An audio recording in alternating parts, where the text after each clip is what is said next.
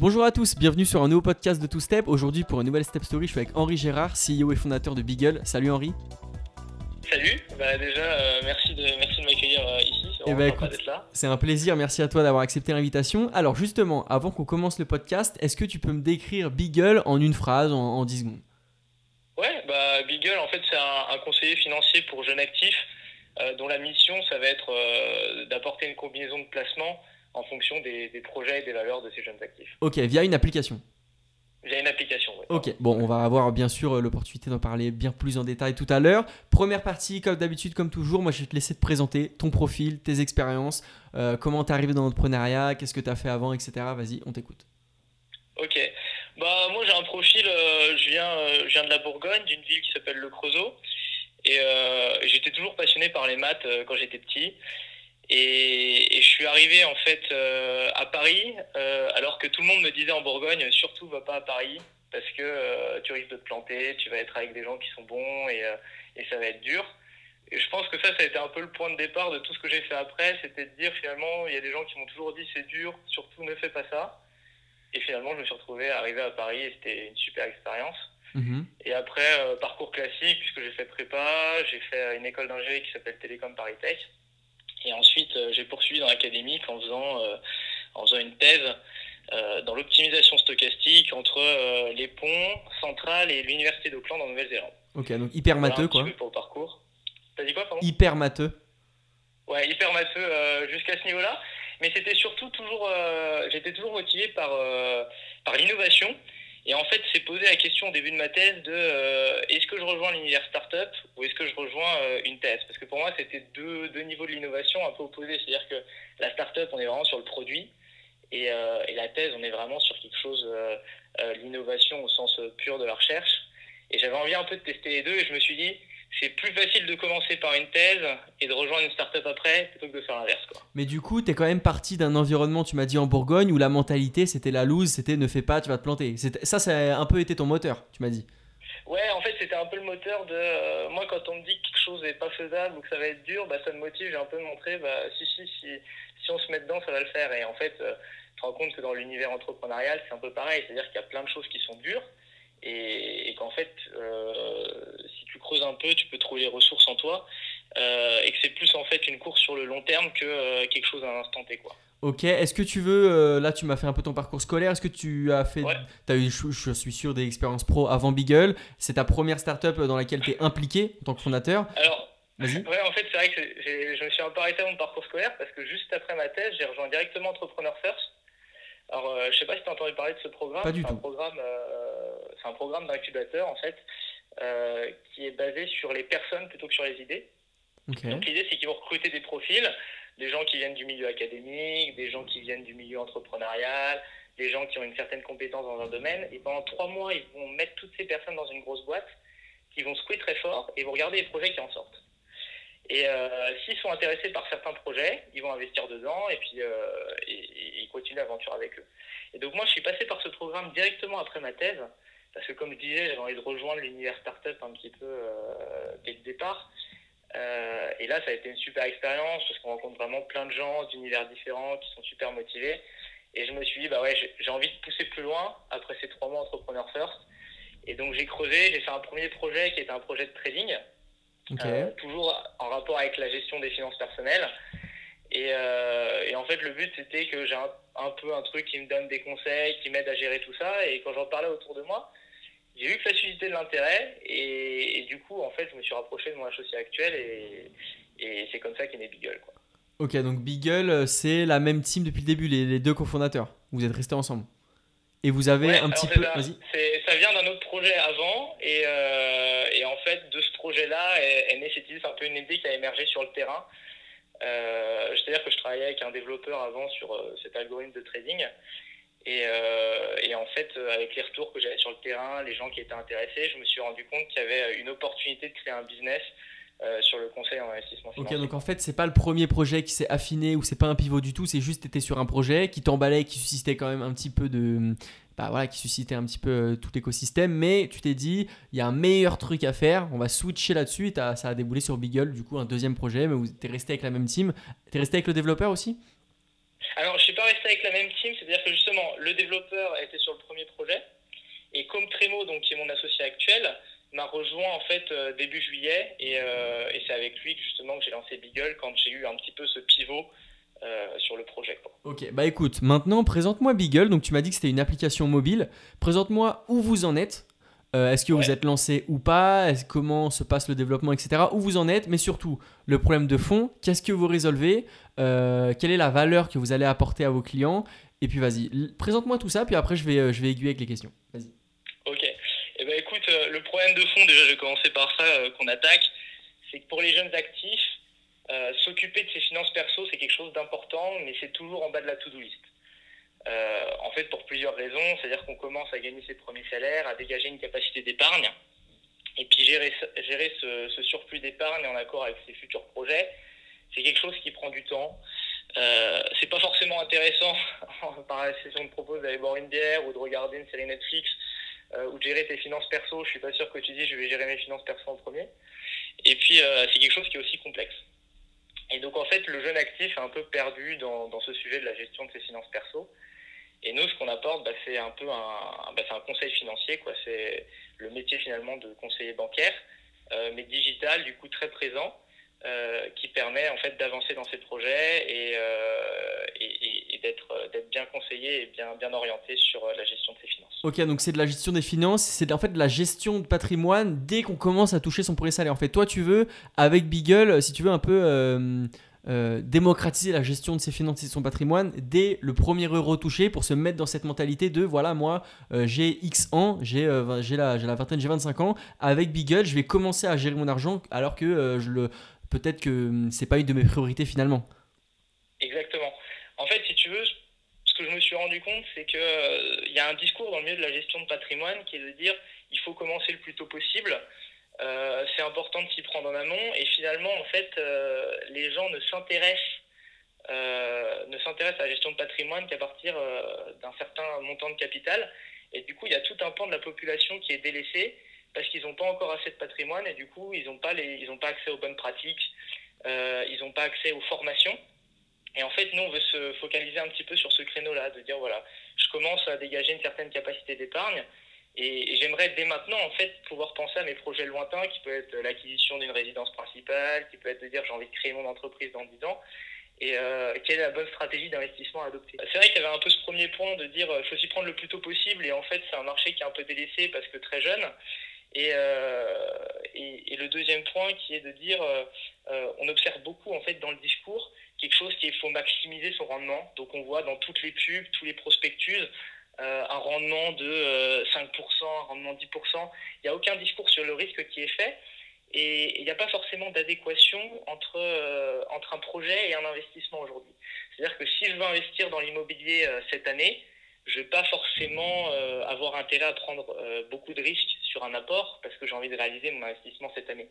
Par contre, c'est sûr que si j'ai des projets long terme, bah là, je peux réfléchir à prendre un peu plus de risques pour essayer d'avoir un peu plus de, capital pour réaliser des projets un peu plus fous à long terme. Mais du coup, alors je pense que toi tu dois savoir tous les chiffres. Euh, à partir de quel âge en moyenne en France les gens commencent à s'intéresser vraiment à la gestion de leur patrimoine et de leurs finances, à de ce qu'ils peuvent mettre de côté ou pas et pourquoi surtout? À partir de quel âge vraiment les gens se sentent concernés par ça Alors en fait, je dirais c'est pas tellement un, un âge, euh, alors des retours alors les montants, si tu veux. les échanges, mais c'est plus en fait une question de à partir de combien de temps tu travailles.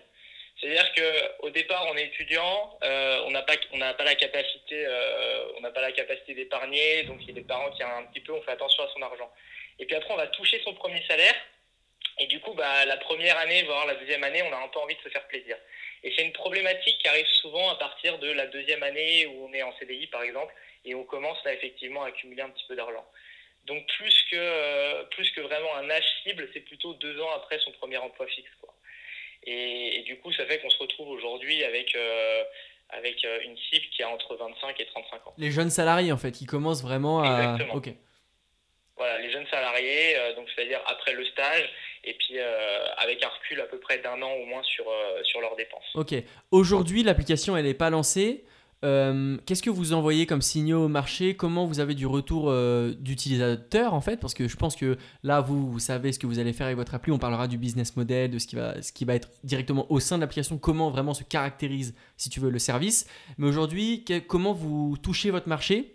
Euh, Vu que l'application, elle n'est pas sur le store, qu'elle n'est pas push sur le store, comment vous, aujourd'hui, vous vous faites connaître? Alors, en fait, aujourd'hui, on interagit, il y a une chaîne de mails personnalisée c'est-à-dire qu'on s'est vraiment rendu compte qu'il y avait deux aspects qui étaient importants euh, sur ces premières années, sur ces bonnes pratiques à adopter dans la gestion de patrimoine. C'était un, le côté formation, c'est-à-dire apprendre un petit peu euh, sur ces sujets-là, parce que l'information n'est pas forcément accessible. Et, euh, et deux, c'est de passer à l'action, mais il ne faut pas que ce soit des grosses actions qui prennent tout le week-end ou alors qui nécessitent de booker des rendez-vous. Et donc en fait, dans ces mails, on a, pris l'option de dire on va envoyer un mail par semaine et dans chaque mail, on va avoir un, point pédagogique qui est quelque chose de résumé, qui présente euh, un aspect technique de la finance, mais de façon pédagogique et vulgarisée. Et euh, une action qui, euh, qui permet en fait d'avancer sur les projets long terme. Alors par exemple, ça peut être ouvrir un placement comme ouvrir un livret A, parce qu'il y a des gens qui n'ont pas de livret A, mettre en place un virement récurrent, valider une stratégie d'épargne. Et donc à chaque fois, en fait, c'est une action à laquelle on peut répondre via des petits boutons euh, en bas du mail qui sont euh, Go, euh, allez, j'effectue l'action. help, j'ai besoin d'aide pour, pour effectuer, soit parce que j'ai pas le temps. Et du coup, suite à ces clics, vous vous convertissez, comment ça se passe? Suite à ces clics, alors soit en fait, tu es redirigé directement sur le site de ta banque pour, pour effectuer l'action, mhm. soit en fait, tu as un, mail qui est pré-rédigé pour nous envoyer où tu peux nous faire part de toutes euh, les questions, de toutes les problématiques que tu rencontres. Et dans ce cas-là, en fait, on reprend à la main et là, c'est un service client habituel et, euh, et, on, est, on est très responsif parce qu'on sait que c'est le début du produit et du coup, euh, on est vraiment aux petits oignons pour l'instant avec le client. Et du coup, aujourd'hui, votre base de données d'utilisateurs, elle s'est constituée comment? Si tu veux, Est-ce que je peux appeler ça une newsletter, du coup, les mailings que vous faites un peu? Alors tu pourrais appeler ça newsletter, euh, après avec euh, l'aspect personnalisé, quoi, parce qu'on s'est dit vraiment la gestion des finances c'est personnel. Donc c'est-à-dire il faut bien comprendre que la personne A va recevoir un contenu différent de la personne B, qui est adapté à sa situation, à son profil, à ses projets. Alors justement, voilà. Juste, excuse-moi, justement, comment tu attrapes la personne A, B, C, D? Aujourd'hui, quels sont vos canaux pour avoir l'inscription de personnes euh? Comment je fais pour acquérir Exactement. des personnes D'accord. alors, il y a eu le début et il y a maintenant. Alors vas-y, explique-moi euh, explique le début. Alors explique-moi le début et comment tu es passé à maintenant et comment tu comptes passer à demain. Ok. Alors au tout début, en fait, ce qui s'est passé, c'est que de tous ces amis euh, qui avaient des questions un petit peu sur la finance et qui me disaient tiens, tu travailles, c'est intéressant, euh, j'ai dit bah ok, bah écoutez, on va en parler autour d'un apéro finance. et en fait, ça c'était le tout début, ça nous a, permis d'avoir les, les, premiers retours utilisateurs. Et en fait, à partir de ça, ça a débouché sur des déjeuners. Et euh, au fur et à mesure de ces déjeuners, en fait, euh, c'était un déjeuner avec une personne. On, essayait de bien comprendre ses problématiques, euh, quelle était sa vision d'un produit idéal et tout ça. Et c'est comme ça qu'on a eu les premiers utilisateurs, donc on va dire entre 1 et 5. et donc ça nous prenait bah, 2, 3, 4 heures pour avoir un client. Et puis après, petit à petit, on est passé par LinkedIn pour contacter des data scientists. Et donc je contacte des data scientists et pour leur proposer un échange au téléphone pour parler de la solution. Euh, et, en fait, aujourd'hui, donc le, démarchage se fait par téléphone. On propose un mois d'essai gratuit et si les personnes sont convaincues, euh, elles, peuvent, elles peuvent poursuivre le service. Donc aujourd'hui, si j'ai bien compris, excuse-moi, je te coupe encore, excuse-moi. Hein. Aujourd'hui, si j'ai bien compris, en fait, vous commencez déjà à générer du chiffre d'affaires sans l'application.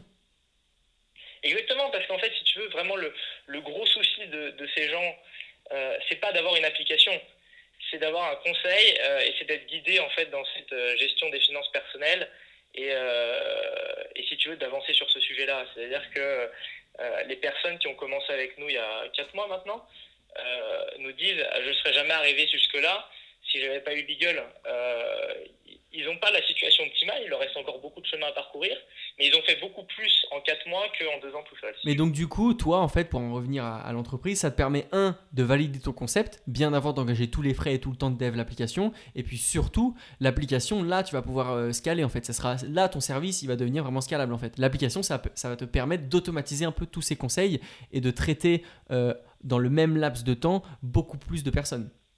Exactement tu veux, euh, voilà, l'idée c'est vraiment de partir du terrain et, d'automatiser au fur et à mesure euh, avec l'idée de toujours garder la même satisfaction client. Ouais, ce qui est en soi la... notre moteur principal.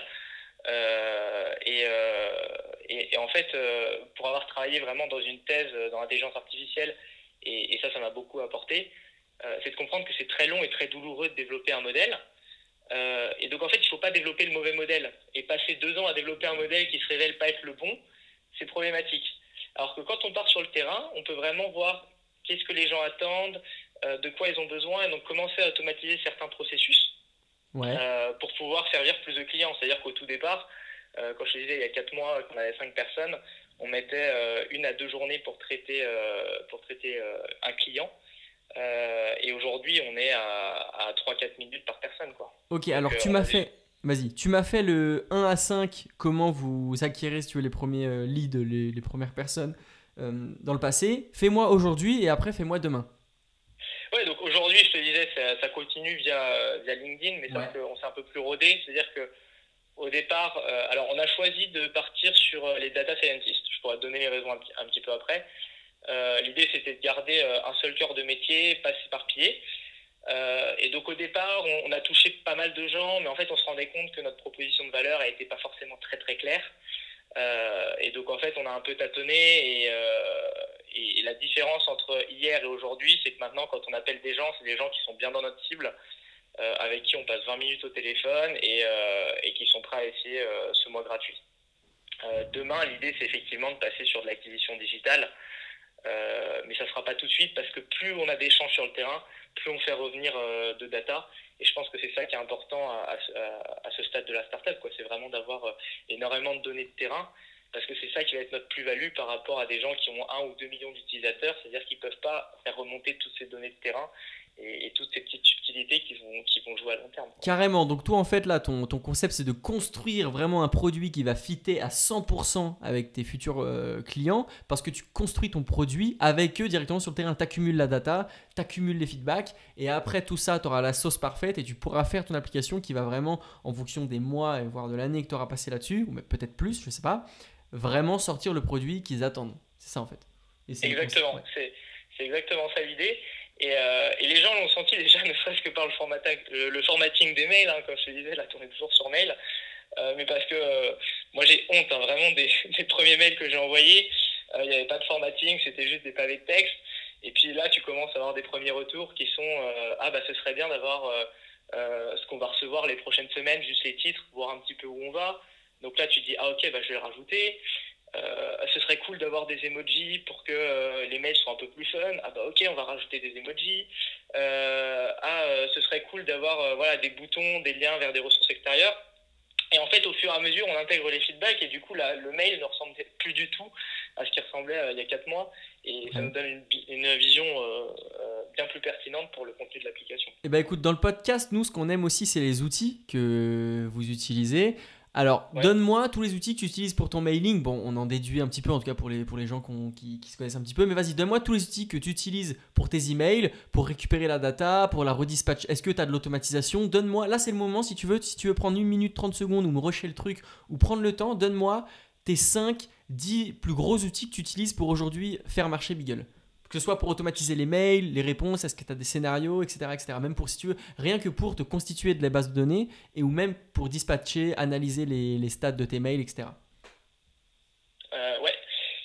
Eh ben, écoute, moi je dirais que notre outil principal, vraiment, c'est autour de, de, de ça que s'articule tout le fonctionnement de Beagle aujourd'hui, c'est G Suite. Ok. Euh, parce qu'en fait, au travers de feuilles Excel, tu peux faire une base de données. Euh, au travers de, euh, de, doc, euh, tu peux, tu peux écrire du contenu. Et au travers de la boîte mail, tu peux interagir sous forme de mail. Et, notamment, Gmail te, te permet de mettre du contenu HTML, des boutons, des boutons si quand tu cliques dessus, ça fait des réponses automatiques. Donc je dirais que c'est vraiment notre outil principal. Après, il y a quand même un deuxième outil, puisqu'aujourd'hui on est dans l'acquisition utilisateur, qui va être LinkedIn Premium pour, pour pouvoir démarcher des gens. Et, c'est un peu autour de ces deux outils-là vraiment qu'on se focalise parce que euh, essaie quand même de garder une certaine maîtrise des coûts. Euh, ouais, toi, t'as pas envie de partir. On sait très bien que si on arrive à, court de cash, c'est la fin pour nous. Donc, on essaie de pas trop partir dans toutes les directions. Quoi. Ok, toi, t'as pas envie de partir sur un MailChimp à 30 euros, à un ci par-ci. Toi, t'es es le gars qui sait tout faire dans Excel. En plus de ça, c'est combiné, c'est directement Google, bon, bah, avec les Gmail, avec les Word, etc. Tu peux te faire une petite base de données dans Excel quand tu sais utiliser le truc. Excel, c'est le logiciel le plus puissant qu'on a tous sur nos ordinateurs, donc il n'y a pas de problème. Quoi. Exactement, en fait, ça, part un petit peu comme, euh, comme le développement du produit qui était tout à l'heure, je te dis, on est parti euh, du terrain. Si on prend des outils tout de suite, on va un petit peu se contraindre aussi aux limites que vont nous imposer les outils.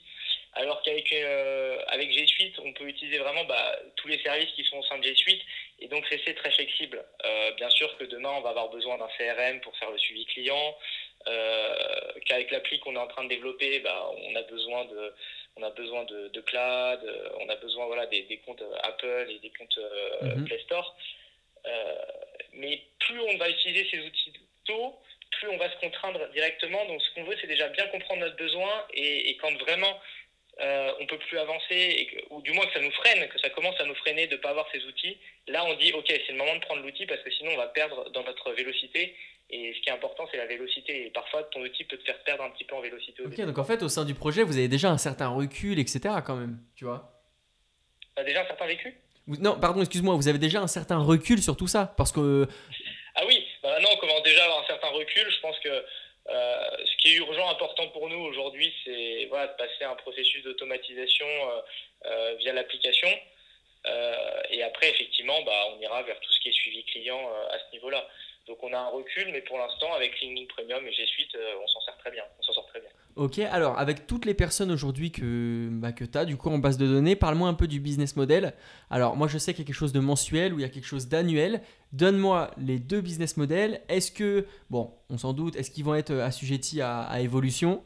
Et donne-moi aujourd'hui du coup ce que tu proposes concrètement avec euh, tes clients payants ou à ce que tu vas leur proposer concrètement, de quoi va être constitué le service? Donc à date d'aujourd'hui, ça peut être intéressant, mais donne-moi vraiment qu'est-ce que l'application va leur apporter une fois qu'elle sera sur le store 100% euh, officiel. Quoi.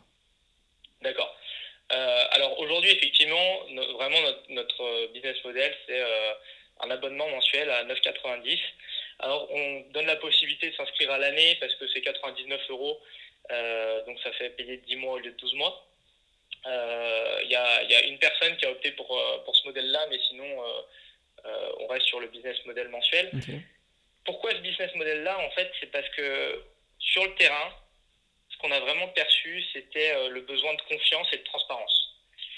Et, du coup, pour se lancer, alors effectivement, peut-être que demain on évoluera, euh, mais aujourd'hui, ce qu'on s'est dit, c'est que si on fait un produit gratuit, euh, les gens vont pas avoir confiance parce qu'ils vont se dire si c'est gratuit, c'est que c'est moi le produit, donc quelque part il y a des données qui fuitent ou mhm ou qu'il y a une commission qui est prise quelque part et où j'en sais rien, ou alors qu'on va m'inciter à investir plus ou à investir moins. Et donc, du coup, l'intérêt de l'entreprise n'est pas aligné avec l'intérêt du client. Euh, le modèle de commission, euh, c'est pareil, c'est un modèle qui, euh, qui en fait t'incite à investir le plus possible parce que plus tu vas investir d'argent, plus l'entreprise va toucher d'argent. Donc, tu ne peux pas donner le conseil pertinent. Et donc c'est pour ça que pour se lancer et vraiment euh, avoir cette marque de confiance et développer le, conseil le plus pertinent possible, on s'est dit bah, le seul modèle, euh, c'est l'abonnement, euh, qui permet de, un, garder les données et, voilà, de, de, protéger ces données qui sont sensibles, et puis deux, d'avoir l'intérêt de l'entreprise qui est aligné avec l'intérêt du client. C'est-à-dire que notre intérêt, nous, aujourd'hui, c'est de fournir le meilleur conseil à la bonne personne au meilleur moment.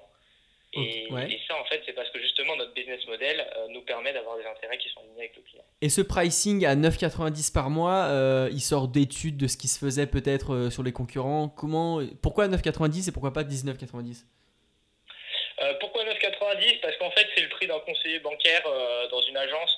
Les prix tournent entre, entre 9 et 15 euros. Par exemple, je crois qu'il y a une offre à. Alors, je ne sais pas si, si, je dis un nom d'entreprise, peut-être que ça va faire de la pub. Donc, Dis ce que tu veux. Ah, ok, bah, à, BNP Paribas, par exemple, ils ont une offre euh, conseiller affinité euh, qui est à 12 euros par mois.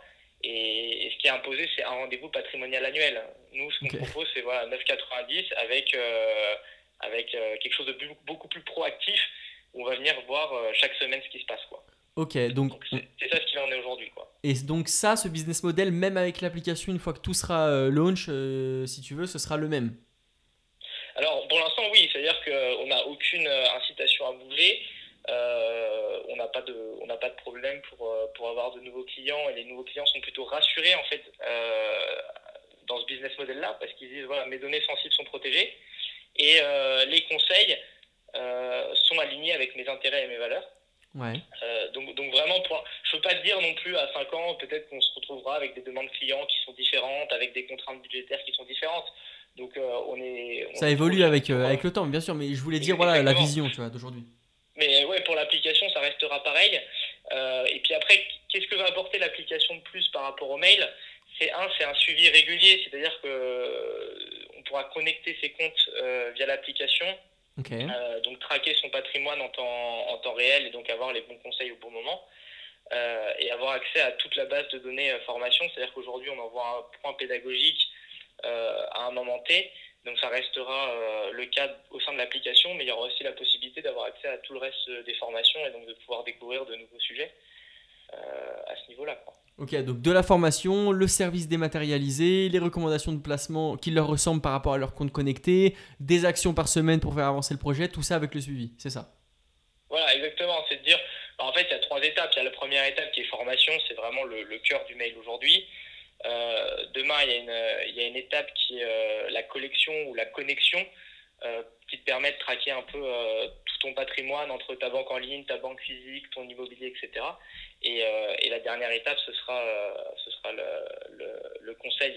Le conseil quoi. Ok. Est-ce que tu veux rajouter quelque chose sur toute l'offre, peut-être sur la prise de contact avant de, de, closer la personne? Est-ce que tu veux rajouter quelque chose avant qu'on passe à la team? Non, je crois que, je crois que j'ai abordé à peu près tout ici.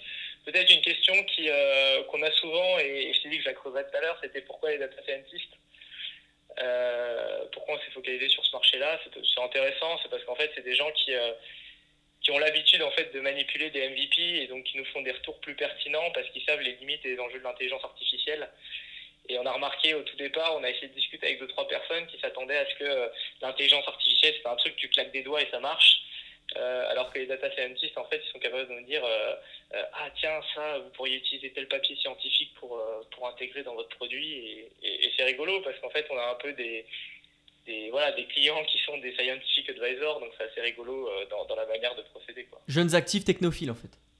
Ouais, voilà, c'est ça, exactement. Ok, et eh bah ben, écoute, on a bien compris. Alors moi maintenant ma question c'est en tant que jeune startup qui est en train de construire son produit, combien vous êtes euh, qui fait quoi La répartition des tâches, des tâches d'aujourd'hui et de demain? Est-ce qu'il y aura besoin de sales Qui sera au marketing En tant que cofondateur, quelle est votre nature à vous? Est-ce qu'il y en a un qui est marketeur Est-ce qu'il y en a un qui est dev? Raconte-moi un peu tout ça. Et surtout, deuxième partie, comment et où vous bossez D'accord. Euh, alors aujourd'hui, dans l'équipe, euh, on est quatre personnes. les deux associés et on a deux développeurs qui nous ont rejoints. Euh, mon, associé, c'est Com Tremo. Euh, lui est plus en charge de tout ce qui est business développement. Parce que Com, en fait, si tu veux, il, avait, il avait lancé le marché français d'une euh, d'une licorne britannique qui s'appelle GoCardless. Ok. Et donc, il, est arrivé dans la boîte, il était 40, il a quitté, il était 400. Donc, il a vraiment surfé sur la croissance de la boîte. Et il a toute cette fibre un petit peu de développement commercial. de voilà poser les questions aux clients, bien comprendre ce dont ils ont besoin. Euh, donc lui, il est plus en charge de toute cette partie de développement commercial. aujourd'hui, euh, on est encore jeune, euh, donc c'est vraiment de focaliser sur les conseils et l'envoi des, l'envoi des recommandations et des points pédagogiques. Donc je m'occupe plus aujourd'hui de l'aspect de l'aspect contenu, contenu des mails. et les deux développeurs sont focalisés sur la première version de l'application. Et, et c'est comme ça que tourne l'équipe aujourd'hui. Les besoins demain, je pense qu'assez rapidement, on va avoir besoin d'un cofondateur euh, qui soit là, assis à côté de nous, parce que les deux devs en fait travaillent, à, on va dire à mi-temps et, euh, et, euh, et en, remote. Et avoir quelqu'un qui soit assis à côté de nous, ça permettra d'avoir des discussions constructives, d'avoir de, des réflexions qui seront un peu plus approfondies et d'avoir une certaine pérennité sur le produit. D'être plus fort en fait d'être plus consistant, d'avoir une vision plus long terme. Quoi. je pense que c'est ça qui est important pour une entreprise comme une startup. Comme on dit, une startup c'est de survivre, donc c'est déjà de durer.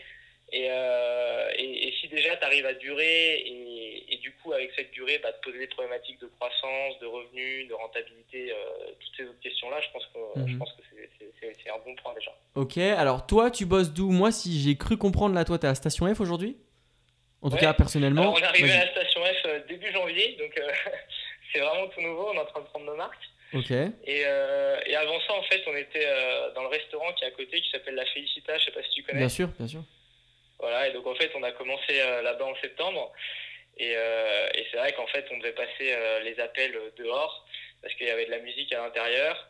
Et, euh, quand ça a été euh, octobre-novembre, qui commençait à pleuvoir et qui faisait froid et qu'on passait des appels euh, en manteau avec des gants dehors, les gants c'est pas très pratique pour taper sur le clavier, on a dit bon là il va falloir qu'on trouve une solution. Et donc bon pendant un mois on a trouvé un espace de coworking et, et là on a réussi à intégrer l'incubateur des ponts à Station F. Ok donc c'est via les ponts que vous avez intégré Station F. Exactement. On, on, a passé un, un, petit truc oral et puis euh, ils ont sélectionné. Euh, ça allait être ma question, tu vois, via quel programme ou, via quelle passerelle un peu, si tu veux, vous aviez intégré Station F. C'était ça ma question. Après. Voilà, bah, c'est l'incubateur des ponts Paris Il faut qu'il y ait un des deux cofondateurs qui soit euh, qui, qui, qui, ait eu un, un, parcours au pont. Donc moi, moi c'était ma thèse. Un diplôme. Et comment Un diplôme, pas forcément un parcours, forcément un, diplôme quoi. un diplôme. Alors, j'ai pas lu dans les lignes parce qu'effectivement, moi j'ai eu un diplôme, mais il me semble que si tu fais un master ou ou quelque chose comme ça, effectivement, tu peux rejoindre l'incubateur des ponts. Donc, j'ai plus tous les détails en tête à ce niveau-là. Je savais que moi, j'étais éligible, donc euh, on y était. Quoi. Ok. Eh ben écoute, euh, Beagle aujourd'hui, donc on l'a compris, on, maintenant on sait un peu comment vous fonctionnez et comment ça va être euh, display un peu via l'application. Beagle aujourd'hui, c'est présent comment? Il y a un site internet.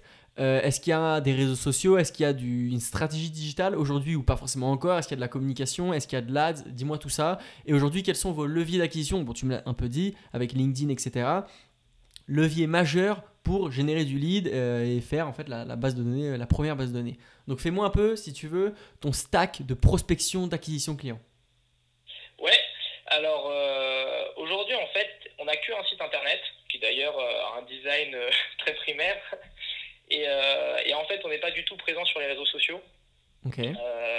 parce que c'est pas notre problématique aujourd'hui, ce sera la problématique de demain quand on va passer au marketing digital. Euh, aujourd'hui, notre, première problématique, c'est de réussir à se faire un nom euh, au sein des data scientists. Et donc, en fait, c'est vraiment de, euh, bah, participer. Moi, je vais participer à des conférences en data science. voilà, c'est de contacter des gens dans ce milieu-là. Et, c'est que les gens sachent que Beagle existe. C'est de faire un trou. Il faut faire un trou. Ça, ça, ce qu'on fait. Et en fait, on n'a pas besoin du coup de euh, d'être présent sur les réseaux sociaux parce qu'il y a plein de data scientists qui nous connaissent, euh, qui peuvent recommander, recommander des amis. Et en fait, du coup, on a déjà un petit peu des, des inbounds qui arrivent euh, via juste le fait qu'on soit restreint à un secteur très particulier. Donc ça, c'est intéressant parce qu'en fait, communiquer à ce stade pour nous sur les réseaux sociaux, ça nous prendrait énormément de temps. Et donc en fait, le simple fait de, voilà, de se focaliser sur servir des clients, les comprendre, les servir au mieux, euh, ça génère quelques inbound et puis sinon c'est vrai que bon, pour l'instant la majeure partie c'est la prospection LinkedIn. Ok, donc, pour, pour aujourd'hui. Pour vous, le plus pertinent et le plus efficace à ce jour, c'est de se faire un trou dans votre secteur. C'est ça le, le Exactement. en fait, c'est d'être connu euh, au sein d'un tout petit groupe et, voilà, et euh, de s'assurer qu'on est bien présent dans ce petit groupe. Après, bien sûr que demain, on n'a pas vocation, on n'a pas vocation à rester comme ça. Euh, le but, ça va être, euh, ça va être effectivement d'utiliser les réseaux sociaux, que ce soit euh, Facebook, Instagram ou LinkedIn, et générer de l'inbound via, via, je pense, des publicités, sur, des publicités ciblées sur ces réseaux sociaux. Vous avez comment ouais. C'est une première stratégie. on n'a pas encore mis en place parce que c'est pas pertinent. Aujourd'hui, on, on, a un volume euh, on a un volume de personnes qui viennent essayer le produit qui est, euh, qui est complètement suffisant pour nous. Et si on utilisait trop de communication, on risquerait de faire face à une demande qui est trop forte par rapport à ce qu'on est capable d'offrir. Ok. Et eh ben écoute, euh, maintenant je vais te poser la petite question de la fin. Aujourd'hui, tu m'as dit que tout ce qui est gestion de patrimoine, gestion financière, donc toi tu vises les jeunes actifs, donc qui sont, si tu veux, qui commencent à empiler leurs premières années de salaire, vraiment en, en fixe, en solide quoi. Aujourd'hui, quelle est l'offre en fait euh, qu'ils ont sous la main pour gérer leur argent? Tu m'as dit, bon, il y, a des, banques qui offrent un peu ça dès 12 euros par mois, c'est ce que tu m'as dit.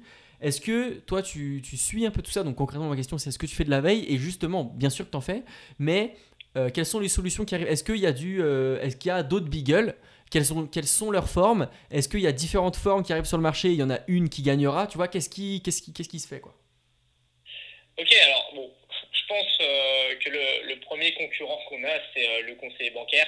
Je viendrai un petit peu aux, applications après.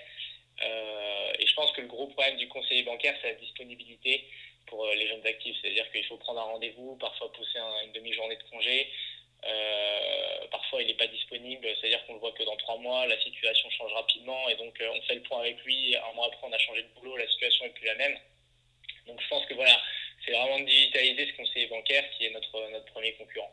Euh, après, au niveau, euh, au niveau Internet, on va dire que euh, on a des concurrents digitaux et, et, des concurrents en gestion de patrimoine. Donc les concurrents en gestion de patrimoine, j'en parlais, c'est les conseillers bancaires, mais il y a des milieux qui sont vraiment, tu sais, des conseillers de gestion de patrimoine qui sont indépendants, donc très personnalisés, mais qui ne sont pas du tout digitaux, donc toujours pas très, très pratique pour ces, ces jeunes actifs.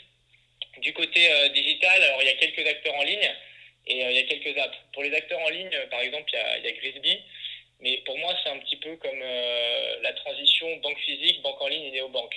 Donc Grisby serait l'équivalent des banques en ligne et nous, on serait l'équivalent des néobanques. au niveau des applications mobiles, on a pas mal d'applications qui aujourd'hui focalisent sur la gestion d'épargne, donc au mois plutôt, notamment avec des Cléo qui aident à épargner, des banquines qui commencent à attaquer un peu notre créneau aussi euh, de, de, la gestion de patrimoine, mais c'est pas leur cœur de métier, et c'est plutôt essence là-dessus. Et sinon, après, on a vraiment, euh, on a vraiment euh, deux, trois concurrents qui sont, qui sont en front avec nous. Et, et on l'a découvert parce qu'ils sont plus ou moins lancés récemment. et donc, c'est super motivant pour nous parce que on se dit qu'il y a du challenge. et C'est un marché qui bouge, quoi. Exactement. Et on se dit alors on sait pas parce que tu sais jamais, euh, tu sais jamais où en sont les autres, mais on se dit qu'on a peut-être un peu d'avance et que nous il va falloir qu'on conserve cette avance. Et puis euh, euh, voilà, ce qui est bien, c'est qu'on se dit qu'on fait pas fausse route. parce que tu vois qu'il y a une petite révolution. Ouais. Voilà.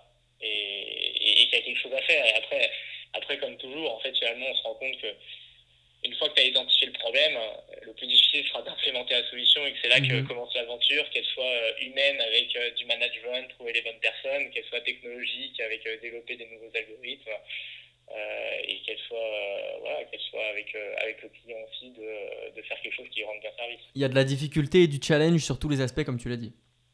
Oui, exactement. C'est-à-dire que le challenge, c'est pas tellement de dire il y a un problème et on va faire une solution. Le challenge, c'est c'est voilà, d'être toujours, euh, de développer toujours cette solution et, et, de, d'avoir une certaine pérennité qui commence à se construire dans l'entreprise avec des visions de plus en plus long terme, euh, voilà, des, des, actions concrètes de plus en plus efficaces et, et, c'est ça qui est intéressant. Mais dans tous les cas, pour vous, c'est plus, si tu veux, euh, réconfortant d'évoluer dans un écosystème où, un, le marché, si tu veux, les, les consommateurs, tu as un contact qui est euh, quotidien, enfin, où tu les as souvent, tu connais leurs besoins, tu sais qu'ils ont et qu'ils vont avoir besoin de toi de plus en plus, et qu'en plus de ça, même les plus gros acteurs de ce marché mettent en place des petites révolutions, donc tu sais que tu fais pas fausse route en fait. Tu vois? Exactement.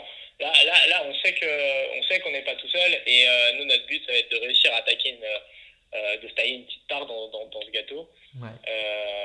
et, et en fait non, mais c'est motivant d'avoir de la compétition parce que euh, bah, c'est comme dans tous les jeux, que ce soit ou dans tous les sports. Quoi. Quand il y a un petit challenge, tu dis, bah, ok, il y en a peut-être qu'un qui réussira, mais au moins, euh, au moins ça motive. Quoi. Tu te dis le matin, euh, je sais qu'il y a un mec à côté qui, si j'avance pas aujourd'hui, lui, il va lancer. Donc, du coup, ça motive. Bon, après, si c'est un gros gâteau ou même un, petit gâteau, il n'y a pas forcément que à manger pour une personne hein, aussi. Ouais, non, alors c'est vrai que, c'est qu'on a de la chance parce que que ce soit la, la finance ou l'intelligence artificielle, c'est c'est deux gâteaux qui sont plutôt assez, assez conséquents, donc on devrait pouvoir s'en tailler une petite part. Comment t'appelles le marché sur lequel vous allez être présent justement? Euh, bah, Ça c'est le marché de la gestion de patrimoine, je pense que c'est vraiment notre cœur de cible. Après il y a deux marchés un petit peu qui sont annexes.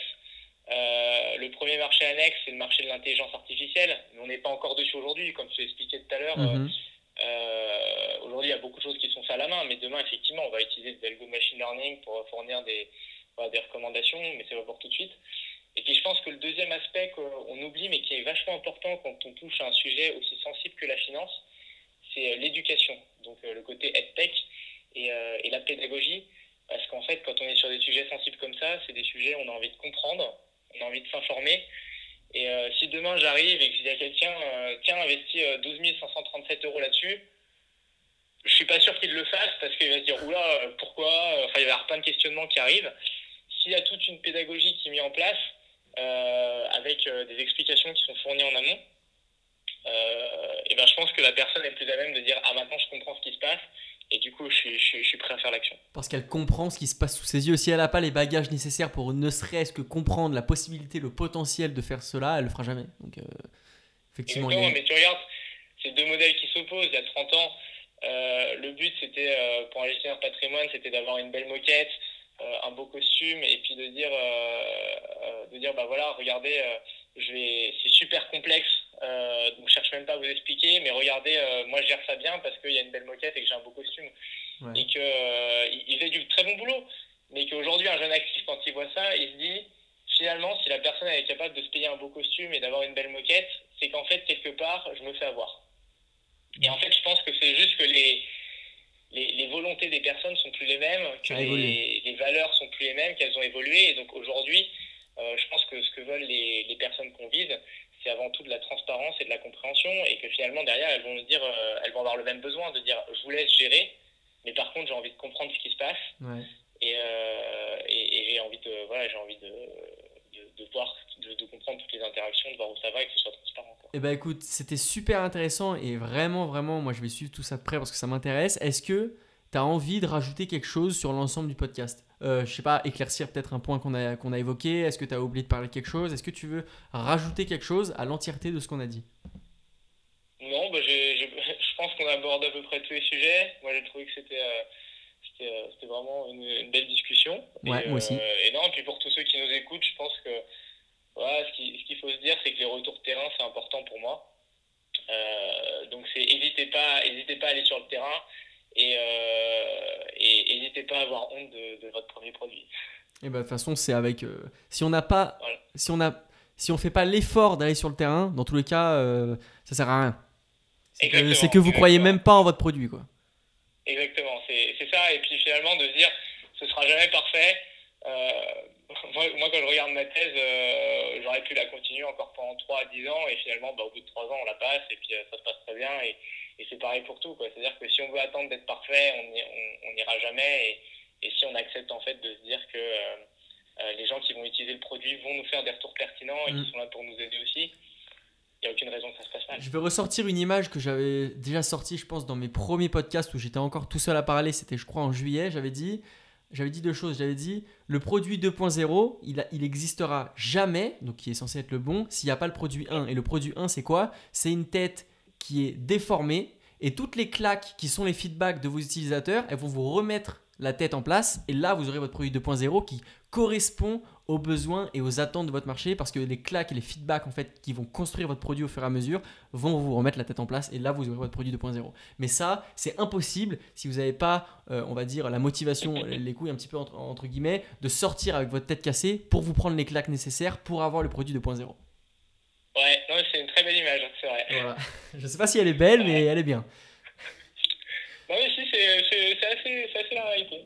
voilà, bah écoute Henri, merci beaucoup pour le podcast. En tout cas, j'étais ravi d'échanger avec toi sur Beagle et vraiment, moi j'invite à suivre Beagle. Donc, où est-ce qu'on peut te retrouver Où est-ce qu'on peut suivre Beagle aujourd'hui en janvier 2020 Alors, en janvier, on, l'enregistre aujourd'hui 28, ça va sortir en février. Où est-ce qu'on peut suivre Beagle?